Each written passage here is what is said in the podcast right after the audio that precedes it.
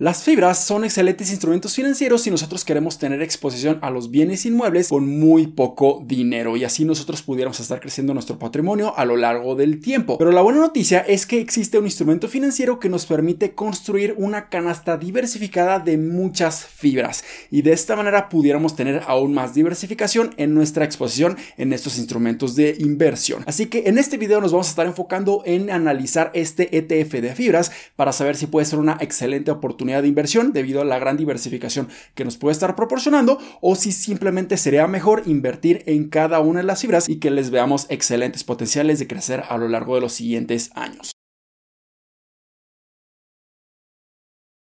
Hola, ¿qué tal inversionistas? Mi nombre es Humberto Rivera y bienvenidos de vuelta a Vida Financiera, en donde hablamos de finanzas, inversiones y generación de patrimonio. Así que si estás muy interesado en estos temas, considera suscribirte, dale like y comparte este video con tus familiares y amigos.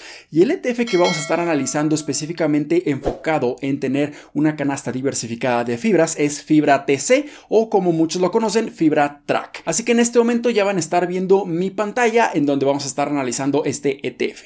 Así que aquí nos encontramos en la página de Investing en donde aquí podemos ver que el nombre completo de este ETF es Fibra TC ETF y su clave de pizarra es Fibra TC 14. Y tiene un 14 porque comenzó a cotizar en la Bolsa Mexicana de Valores en el 2014. Entonces aquí podemos ver que su precio actual es de 20 pesos con 75 centavos. Obviamente conforme vaya pasando el tiempo esperaremos que este precio empiece a incrementar y nosotros pudiéramos estar teniendo una plusvalía bastante interesante. Aquí también podemos ver el desempeño histórico de Fibra TC o Fibra Track a lo largo de los últimos cinco años. Este desempeño ha sido generalmente positivo ya que podemos ver que ha tenido una plusvalía bastante interesante. Estaba cotizando aproximadamente 17 pesos por cada certificado de fibra TC y en esos momentos estaba cotizando aproximadamente 20 pesos con 75 centavos. Entonces estamos viendo que a lo largo de los últimos cinco años sí ha tenido un desempeño positivo, quizá no sea una apreciación tan elevada como otros instrumentos financieros, pero estamos considerando que no estamos incurriendo en tanto riesgo y en tanta volatilidad debido a que estamos invirtiendo principalmente en inversiones inmobiliarias.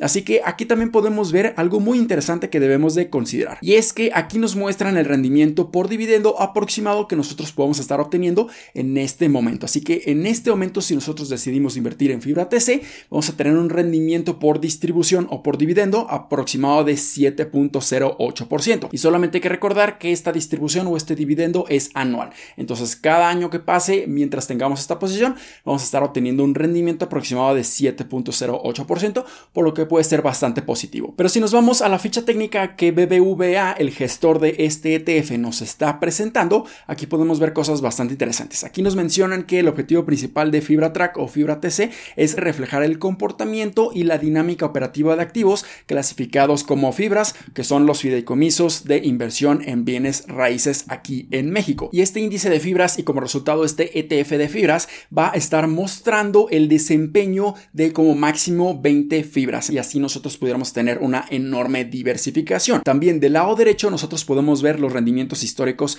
de este ETF de fibra track a lo largo del tiempo. Entonces aquí podemos ver por ejemplo que en lo que va del año ha tenido un desempeño sumamente positivo de un 8.81% y esto es completamente independiente al rendimiento por la distribución o el dividendo que nos vayan a estar dando a lo largo del tiempo. También podemos ver que en el 2022 tuvo un desempeño positivo de 3.61%, en el 2021 prácticamente no tuvo ni plusvalía ni minusvalía, teniendo una ligera plusvalía de tan solo 0.26% y en el 2020 aquí se tuvo un muy mal desempeño teniendo una minusvalía de menos 7.88%. Entonces aquí podemos ver que puede estar fluctuando, pero quizá no tenga tanta volatilidad como otros instrumentos financieros allá afuera en el mercado. Y aquí nos muestran el top 10 de las emisoras que conforman este ETF de fibra track. Entonces aquí podemos ver que la principal posición que conforma este ETF es fibra 1. Fibra 1 fue la primera fibra en empezar a cotizar en la Bolsa Mexicana de Valores en el 2011 y es la fibra más grande en todo México por la cantidad de flujo que tiene, por la cantidad de activos que tiene y esto nos puede permitir tener una mayor estabilidad financiera ya que estamos invirtiendo principalmente o teniendo mayor exposición en la fibra más importante de todo México. El peso que tiene esta fibra 1 dentro de fibra track es de 24.46%, casi un cuarto del peso del ETF solamente lo va a tener el desempeño a esta fibra, fibra 1. La segunda fibra más importante que tiene mayor peso y ponderación dentro de fibra track es fibra Prolois. Aquí tenemos un 19.10% de peso, por lo que también es un peso bastante importante y hay que recordar que fibra Prolois tiene prácticamente toda la exposición al sector económico industrial, por lo que definitivamente puede tener un enorme crecimiento, sobre todo por el gran beneficio económico del nearshoring en este momento, en donde muchísimas empresas internacionales y sobre todo americanas están migrando su cadena de suministro a México, sobre todo en el norte del país, para que de esta manera empiecen a eficientar costos, empiecen a reducir estos costos de logística, todos estos costos de transportación y esto puede estar generando aún más beneficios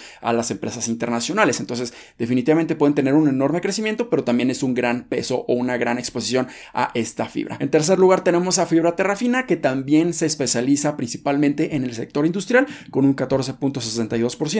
Después le sigue fibra Macquarie, también con muchísima exposición al sector industrial, con un 11.96%. Después le sigue fibra Danos, esta se especializa completamente en el sector comercial, por lo que aquí ya pudiéramos tener un poco más de diversificación. Y esta fibra Danos conforma el 11.58% de todo el peso del ETF. Después le sigue fibra Monterrey, que anteriormente se estaba enfocando principalmente en el sector de oficinas, pero ahora se está enfocando mucho más en el sector industrial, ya que acaba de adquirir muchísimas propiedades gracias al portafolio Zeus. Entonces aquí también Fibra Monterrey se va a estar beneficiando enormemente en todo este fenómeno económico positivo del nearshoring. Y Fibra Monterrey tiene un peso de un 7.76%. Después le sigue Fibra Hotelero para tener exposición a los hoteles principalmente con un 4.64%.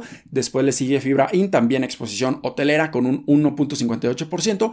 Después le sigue Fibra Nova, principalmente enfocada en el sector industrial con un 1.53%. Y finalmente dentro del top 10, la última fibra que tiene mayor exposición es Fibra Shop, principalmente con exposición al sector comercial con 1.40%. Entonces estamos viendo que aquí tenemos bastante diversificación, pero también debemos de considerar algo muy muy importante. ¿Y qué es esto? Bueno, es el gasto administrativo. Y el gasto administrativo en pocas palabras es la comisión que la misma gestora de fondos, en este caso BBVA, nos va a estar cobrando porque nosotros vamos a estar invirtiendo en este ETF y nos pudieran estar facilitando la gestión y la administración de mantener un portafolio diversificado de fibras. Entonces, lamentablemente, este gasto administrativo es sumamente elevado en 0.50%. Así que nosotros debemos de considerar este gasto administrativo anual si nosotros queremos invertir en este ETF para tener una mayor exposición en las fibras. Es sumamente elevado y en mi opinión creo que será mucho mejor empezar a nosotros replicar este ETF sin la necesidad de estar invirtiendo específicamente en este ETF. ¿Por qué? Porque realmente estamos viendo que no existen tantas fibras allá afuera en el mercado. Pero es relativamente sencillo empezar a construir nuestro propio portafolio de fibras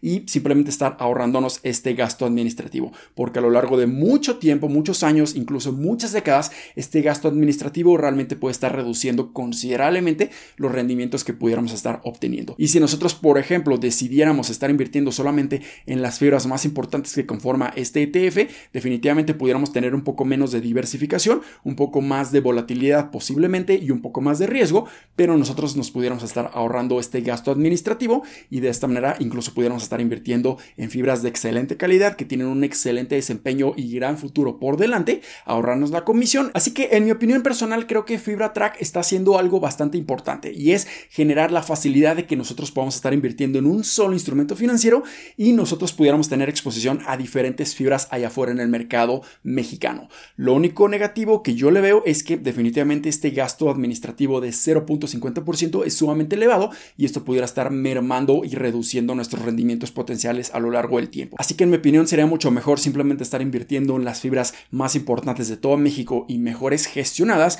y obtener mayor exposición a estas fibras en donde definitivamente pudieran beneficiarse a lo largo del tiempo. Pudiéramos estar invirtiendo en fibra 1 que en este momento nos puede estar dando un rendimiento por distribución solamente de más de un 9%. Pudiéramos estar invirtiendo en fibra danos que en estos momentos de solamente el rendimiento por distribución. Pudiéramos estar obteniendo un rendimiento por arriba de un 10% anual. Pudiéramos estar invirtiendo en fibra Macquarie que también nos está dando un rendimiento por distribución por arriba de un 7% y así nos pudiéramos ir con grandes fibras con exposición sobre todo al sector industrial, pero también un poco más de diversificación al sector comercial, por ejemplo con fibra danos. Y de esta manera pudiéramos estar construyendo nuestro propio portafolio fibrero sin necesidad de estar acudiendo a un tercero como es el caso de BBVA, en donde sí pudiera ser un excelente ETF con una muy buena diversificación, pero nosotros pudiéramos estar ahorrándonos ese gasto administrativo y maximizar los potenciales rendimientos a lo largo del tiempo. Así que espero que este video les haya sido bastante útil y educativo. Si fue así, considera suscribirte, dale like y compártelo a tus familiares y amigos.